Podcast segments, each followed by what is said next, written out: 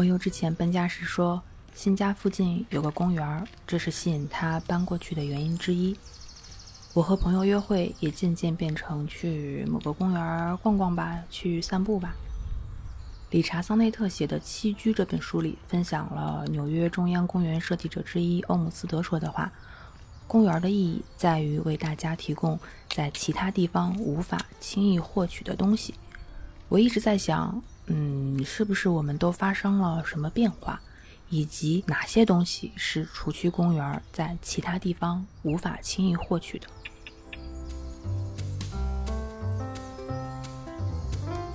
据北京市公园管理中心的公众号“畅游公园”介绍，中秋国庆长假，四百五十九点一二万游客市民走进北京市属公园和中国园林博物馆，感受家国团圆的节日游园氛围。游客量排名前三的公园是颐和园，一百零一点二七万人次；天坛九十五点五五万人次；动物园五十五点九一万人次。颐和园、天坛公园、北京动物园连续多日位列北京重点旅游景区接待前十位，成为境外游客的热门打卡地。其中，十月二日假期第四天，市属公园迎来七十五点六八万人次，创近年来的单日历史新高。那么，这一次，本期节目就跟着我们一起逛一逛日坛公园吧。大家好，我是别笑。如果你来北京，我们第一时间会推荐你来逛逛日坛公园。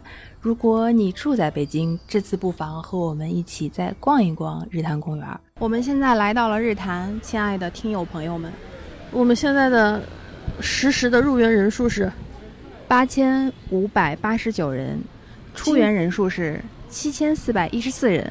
我们即将成为第一千一百七十六和哎呦不对，错了，一千一百八十人和一千一百八十一人。去的地方是日坛公园，而我们默契的选择日坛公园的原因其实非常简单：离家近，人少，不收门票。没有没有，是啊，相比天坛、地坛、月坛，没有那么的。嗯，严肃一些，宏大一些，它是有悠久的历史，但是更偏向于市民休闲公园啊，属于城市里的街心公园那种感觉，就是你随时随刻累啦，有时间啦，闲啦，会跟家人或者和朋友对个眼神儿，走吧，走吧，去溜达，对，那种惬意和不加思索会选择的地方。从日坛的北门进来，这是北门。对，日坛北门的左手边就有一个导览图。导览图的，我们的点应该是现在在这儿。对，啊，你这么一看的话，日坛公园方方正正的，就跟北京北京一样，都是方方正正的。中间有一个圆形的祭祭日的地方。好，那你现现在是想去玉心园、西兰水景区、清辉亭，还是玉簪路？水景三路，水景。行，那我们先往去有水的地方。那我们先往右走。别出去啊！别出去啊！进门先往右，有什么说法吗？没错，不知道。这个公园咱俩太熟了，虽然叫不上名字。这个公园是我和比较亲密的朋友会常来的地方，不是约会，胜似约会。我们今天的这期节目就是另外一个叫“随便逛逛”系列之日坛公园。之前我们去过。团结湖公园，但是事实上团结湖公园离我俩都比较远，对，有一点陌生。是，但日坛公园是我属于下班的时候会从这边穿回家的一个地儿。你更熟悉，哦，再加上因为我家和单位嘛都在这附近，对，所以对这附近稍微熟一点。可是它就跟我们家街心公园一样，怎么说？你你你不会特别去看它的这个湖叫什么名字，也不会去想的是说我一定要把这个山。知道它有啥典故，你也不用，你你也没有特意的去看你走的这一片区域叫什么名字，没有，就是你会把你们家门口那个小区，那个也不会，就是哎东边西边可能就到位了，对对对，就是跟着你自己熟悉的那个方向感走就行了。对，于你来说，应该这是你早期城市 city work 的起源地之一，对吧？对，原来日坛公园另外一个口。嗯，另外一个入口那边附近有一家我特别喜欢的餐厅，那家餐厅以前我们都很喜欢，主要是不是喜欢它的菜，是喜欢它的氛围。嗯，有二层有露台，啊，吃一些简单的东西。那家餐厅呢，和日坛公园一样，也变成了我和我亲密的朋友不是约会胜似约会的地方。但凡是，呃，和谁约好了，一定把他拉去那家餐厅吃个饭，然后顺便再走到，家餐厅叫 Nova，再再？再顺路去到日坛公园里面溜一圈儿。嗯所以，这是我在，这是我为数不多印象深刻的，我特别喜欢的一个散步路线。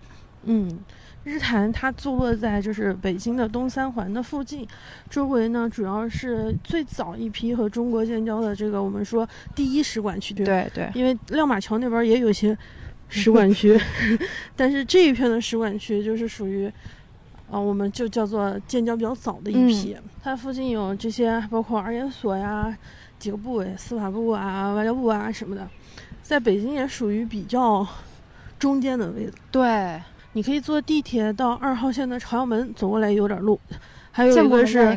一号线、二号线交汇的建国门，甚至是永安里，永安里那边有秀水，都能过来，但它交通没有那么方便，嗯不是那种标准你下完地铁或者公交立刻就能进来，属于你还是花点时间，找一下路的那种。哎，但它呢又的确就是因为这样，所以它的人没有那么多。对，一个公园好的标准现在已经逐渐变成了 人少。人不太多，啊、就蛮好。日坛它不像其他几个坛嗯那么的隆重嗯和些许的严肃一点。对，日坛更像是市民休闲公园，是呃，应该是改成了偏向市民休闲的那种性质的公园。是，北京的几个坛里面最高的那个规格的是天坛嘛，对天祭天的。那日坛以前就是祭日的。我那天听加州一零一介绍中秋的时候说，春天要祭日，因为日是给予能量的东西，也嗯就是说，一旦啊、呃有了能量，植物就能发芽，作物就能生长。而到了秋天，人就要祭月坛。啊，北京的月月坛就在那个西边儿，还有个地坛。嗯，地坛现在就在雍和宫附近，也是人相对还是比较多，因为它有比较大的场地，包括打木球，就 你你想遇到国家运动员，可以去那个地坛的那个木球中心。进入公园，人会不自觉的放松下来。这应该就是其他公共场所不太能轻易获取的东西吧？就是相比来说，而且是能够感受不同的人自然散发出来的放松。公园天然的气场是吸引大家有边界感的互动交融，没有粗暴的把大家混在一起。呃，公园的每片分区有不同的植物景观，包容不同风格、不同特色的人，而且每个城市的城市公园都有属于自己的特色，即便有同样的湖水、凉亭、休闲娱乐区、运动场地、儿童游乐场。草地、长廊、长椅，也因为有人的不同，还有自然环境的差异呀、季节的特殊性，构成了公园的独特性。我更能深刻体会为什么说公园是大自然的剧场。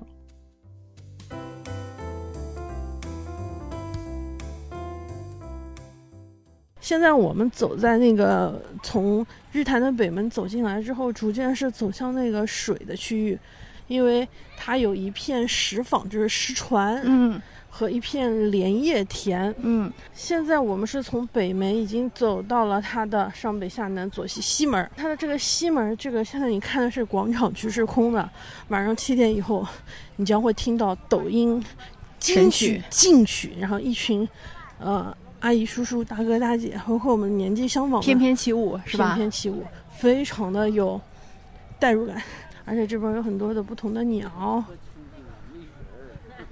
还有不同的人，大家都是比较释放的。你也很少有人看在这边自拍什么的，因为的确没啥拍的，就是不是特典型的那种网红式的。朝阳公园还可以拍拍，啊，日坛没啥可以拍的。日坛其实就是一个标准的公园的样子，一切公园要有的元素，呃，都有，基本、嗯基本条件都都具备了。就是这么一个公园。你要说它特别有特色呢，可能它就胜在它没什么特色。对，就是胜在无意义，没有什么太大意义，就是一个纯放松的地方。是，日坛的这个步道一共是一圈儿绕一圈儿跑嘛。嗯，有时候那个工作日的午间，我们经常看到那种白领还过来跑，中午跑圈儿。嗯，我们应该马上就到那一片水水域了。嗯，现在这个季节是最舒服的时候啊，逛公园不冷不热。北京最好的天儿就是这时候，十月天，不太热，还是有微风，天又很蓝，阳光不是特别刺眼，对，但又足够的亮。是是真的那种金色的那种感觉，镀镀了一层金的那种感觉。衬的绿色特别的好看。哎，我就喜欢秋天这种不同颜色的绿。现在还是早秋，可能颜色还不是特别特别明显，等到十月中旬，嗯，十月底的时候，黄色明明显的出来以后，那个层次就特别特别的好。是的，你是真的是北京最美的时候。是的。你往东边看，你就会看到那个中国尊、国贸、新国贸饭店啊，那些建筑。标准的东三环的景观景观性标志，北京为数不多的 CBD。对，呃，在北京拍戏必拍的几个镜头，就一定要有中国尊，一定要有国贸。那天有个朋友来说，北京怎么破破烂烂的都没有高楼啊？你们的陆家嘴在哪儿？我说，我想了半天，我说，那你只能去国贸了。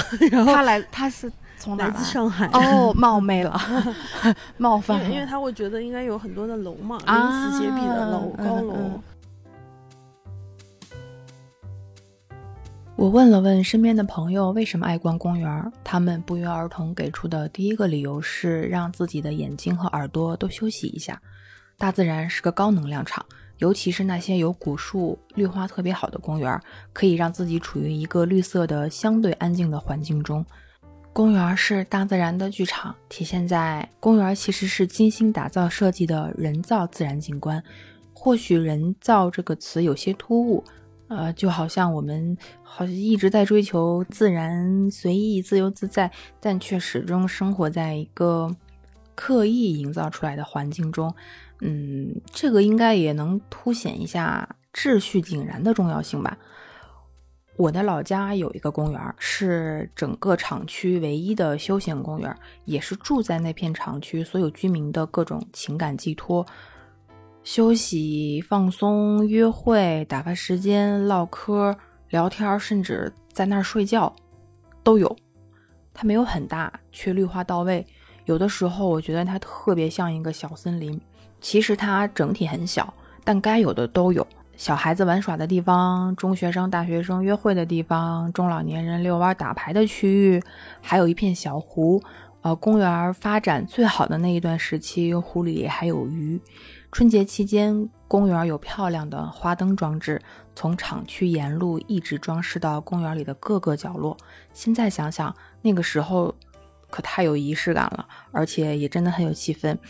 他因为常住在那里的居民有稳定的生活工作，而被规律的、精心合理的维护，一切都生机勃勃。直到有一天，我长大了，离开了。我个体的离开并没有让我察觉到变化，直到很多很多年再回去，再去到那个公园，我才意识到它失去了秩序，它某种程度上更像森林了，草丛更茂盛了，杂乱无章，没有养护的那种野蛮生长，自由自在。很多地方已经被各种植物淹没、攀爬，反而会显得落寞和一点点荒凉。其实那个时候还是有零零散散的人在不远处遛弯儿，但是整体会让你感觉到特别的孤独。当然，这是我二零一五年之前的记忆了。也许现在它应该已经重新的翻修维护，好好又发展起来了吧。我爱逛公园的原因之一是欣赏在营造自然的公共空间里面精心打造出来的不是自然的产物。没有，也嗯，也可以说没有那么自然。比如说，非常非常笔直的树，有秩序、有排列啊。湖中央的凉亭，还有定期驱虫养护的草坪，供大家可以随意放松、躺着野餐。每个季节会有每个季节特定的植物供人观赏，有健步道、自行车道，各自分工，为不同的人提供放松或者服务。之前和艾瑞斯聊，他问我喜不喜欢田园生活，我说，嗯，是有点兴趣，但相比之下，我还是更喜欢住在城市里面，因为秩序和被打造的自然会让我有安全感。当然，这也是我个人的感受。呃，现在这一片就是我在日坛公园里面最喜欢的一片区域，就就是有水，水的区域，嗯我也特别喜欢这边，有凉亭。而且你可以随便的在石头旁边坐着，对，有人可能会在这儿画水彩，有的人可能在这儿拍照，甚至有的人可能就坐在这儿发呆。简单的吃点零食。是，有的时候可这边可厉害了。那个他们有一个那种不是蔡依林的彩带舞，但是是类似那种炫起来的彩带的那种舞，放的是柴可夫斯基的《天鹅湖》。中午玩的那飘带舞很混搭？非常厉害。你你远远的听会有一些美声唱腔，哇，那个那大哥可真酷。坐在独坐在水中央，然后水纹的波浪是一圈一圈的，然后映射到他的身上。我特别想让老哥下来，然后让我去跳一张。跳。您想坐这边儿还是想坐这边儿？我们往中间探索吧。好，我们经过了这是最大的一片这个荷叶区。哦，这片荷叶都枯萎了，哎对我俩上个月来的时候这边儿还全绿，嗯、紧接着这个月已经开始发黄了。季节的更迭啊！我特别喜欢周邦彦有一首词，叫《呃莲叶何田田》。我以前还有一个网名叫何甜甜，啊，这种莲叶一一波又一波的嗯，感觉。现在应该有背景音乐了。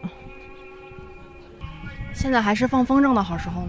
你看那个天上还有两个风筝，一个是红色的，一个是彩色的。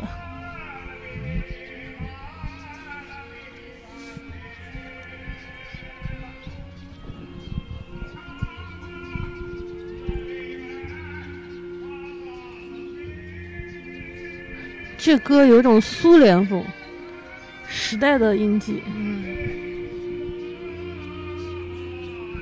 路过的阿姨会停下来，稍微看一眼到底发生了什么。推着小孩的那个妈妈也会就是这种忍不住想停下来。还有那种奔跑的小女孩，加入了我们的行列。风会和煦的打在自己的脸上。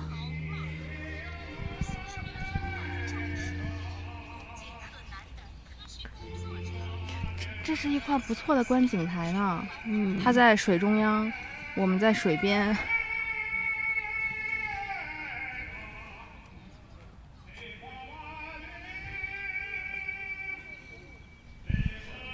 我都不确定我老了以后会不会有这样的信念感，在众人的注视下高声吟唱。公园是大自然的剧场，又体现在剧场的主角是除自己以外公园里的其他人，尤其是看一下平时不关注的人群都在干什么。朋友说，为了把自己从电子屏和个人时间中拉出来，会去看看风景，看看风景里的人。如果公园里面有小山，还可以和朋友一起登高远眺，看一看公园外的车水马龙，有一种平行世界的抽离感。更可以观察公园里的其他人都在干嘛，尤其是以中老年人为主，看一下平时不关注的人群，他们的休闲生活都有些什么。那个水的光影打在这个红色的小亭子上面，波光粼粼。嗯 d r a s h v a d r a s h 就我就我会的不多的 俄语。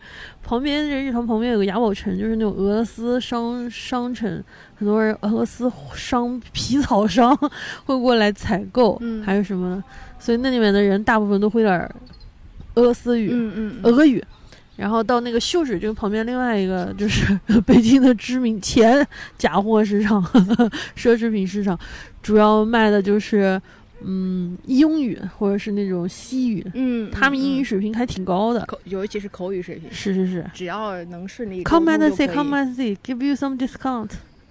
从水面过去之后，我们可以走到日坛的最高点，还有一个亭凉亭，我都不确定能不能说叫俯瞰，因为它的高度其实也没有太高。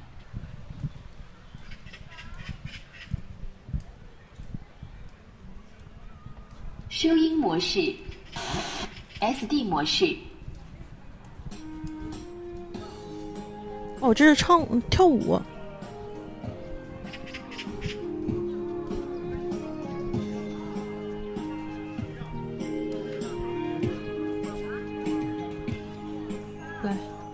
请您坐。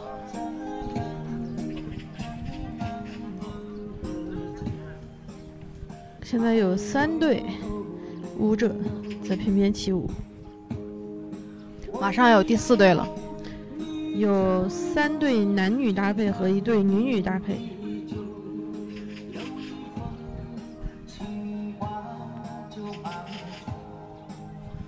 这个舞看来有标准的舞步，大家统一学过，步伐是一致的。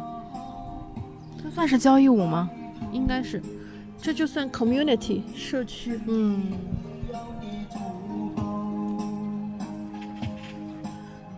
我们从一片音乐区嘛，又走进了另外一片音乐区。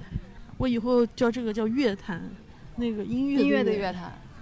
这边以前是一片那个紫藤花，到那个春天的时候是那种紫色的花，哦特别好看就是这个长廊这边对，这个长廊搭下。来的这个是吧？是。那春天特别好看。每次到这儿我都特别想唱 S.H.E 紫藤花。呀，我好像被蚊子咬。要花露水吗？先先不用。我没有，但是我可以给口水给你抹一抹。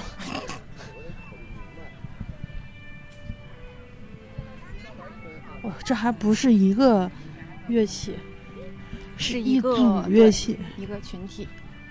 我们说错了，是口琴。是口琴，但是是组。对，所以有层次。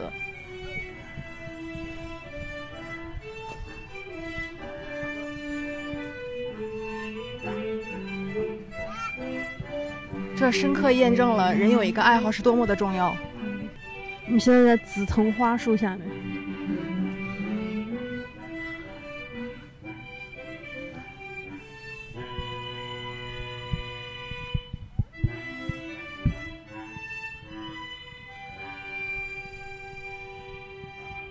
一位大叔和四个阿姨，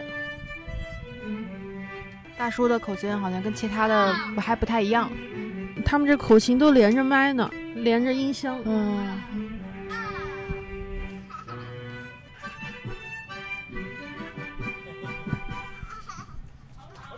好，我们今天在日坛公园溜达的时候，欣赏到了三组表演，有一位大爷独唱，有几对舞伴在一起跳舞，还有一群口琴爱好者在表演。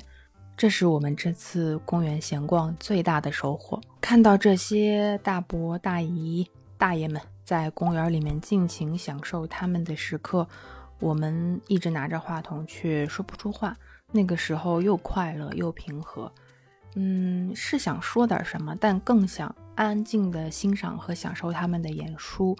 多说几句总会觉得打扰。我想到苏珊·桑塔格曾经说过的一件事。他带着儿子去某所大学做演讲，结束后呢，带着儿子和几位大学的教授一起吃饭。教授都是女性，他们对着桑塔格的儿子开玩笑说：“和我们这些女人在一起，你肯定没意思吧？”桑塔格当下做了反驳，说：“你们有没有意识到刚才的话是在贬低你们自己？如果情况相反呢？一个女人和五个男人坐在一起，男人会说和我们坐在一起为难你了，可能吗？”其实，老年人身上有着类似的情景。当几个中老年人和一群年轻人在一起时，这里面总会有一个相对更年长的人说：“和我们这样年纪大的人在一起，一定没意思，肯定很无聊吧？”看到这里，我意识到，原来这种场景真的时常会发生。我们确实很害怕老去，很害怕失去价值，成为没有用、麻烦的人，被废弃处理。有本记录和介绍老年生活的书叫《呃燃烧未尽的晚景》，燃烧未尽的晚景。它里面说到，我们是否已经开始像丢弃工业废品一样丢弃同类，对老年人生厌，但同时又对他们的遭遇感到不幸。这是多么多么拧巴又复杂的心情啊！未来是不是我也会这样？啊，不知道。随着自己年纪的增长，我越能体会到，或者是越能感知到我身边熟悉的老年人身上，他们有着强烈的自卑感。不是全部，一定会有不一样的人。比如我们今天在公园里面遇到的这一些大姨们、大爷们，他们可能就不会这样。那只是整体给我的感觉。嗯，我为有这种感觉而感到难过。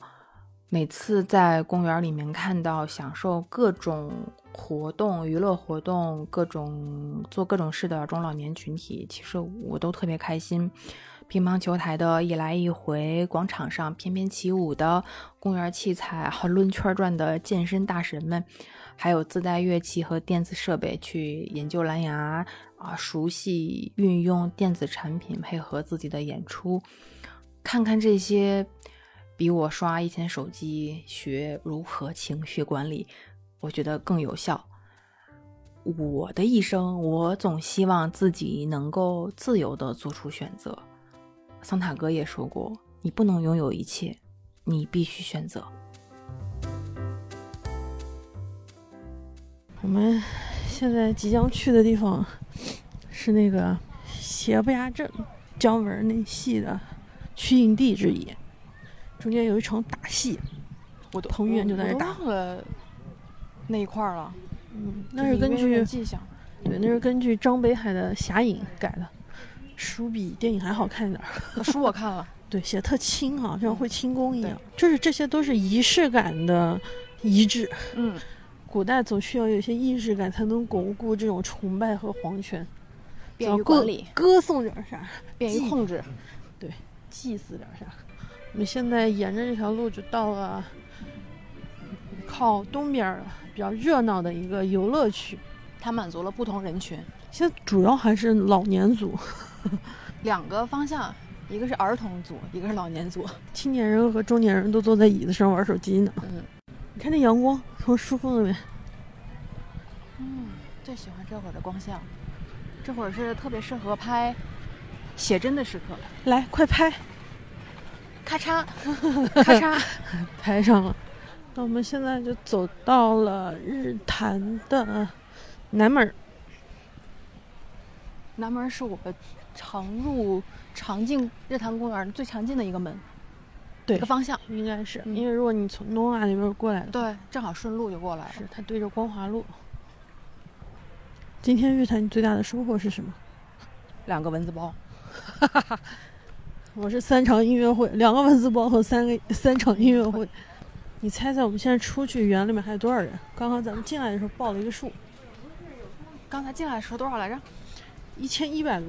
在然后园，嗯，我感觉现在也就差不多，或者一千人左右。现在的入园人数是九千六百一十三，出园人数是八千四百八十一，在园人数是一千一百二十九，十九一，千左右，嗯，没太大差距。始终保持一个比较稳定的数值。公园是大自然的剧场，公园里的人为剧场呈现不同剧本，结尾自定义，取决于你怎么选择。我好像更明白为什么在其他地方无法轻易获得这种体验了。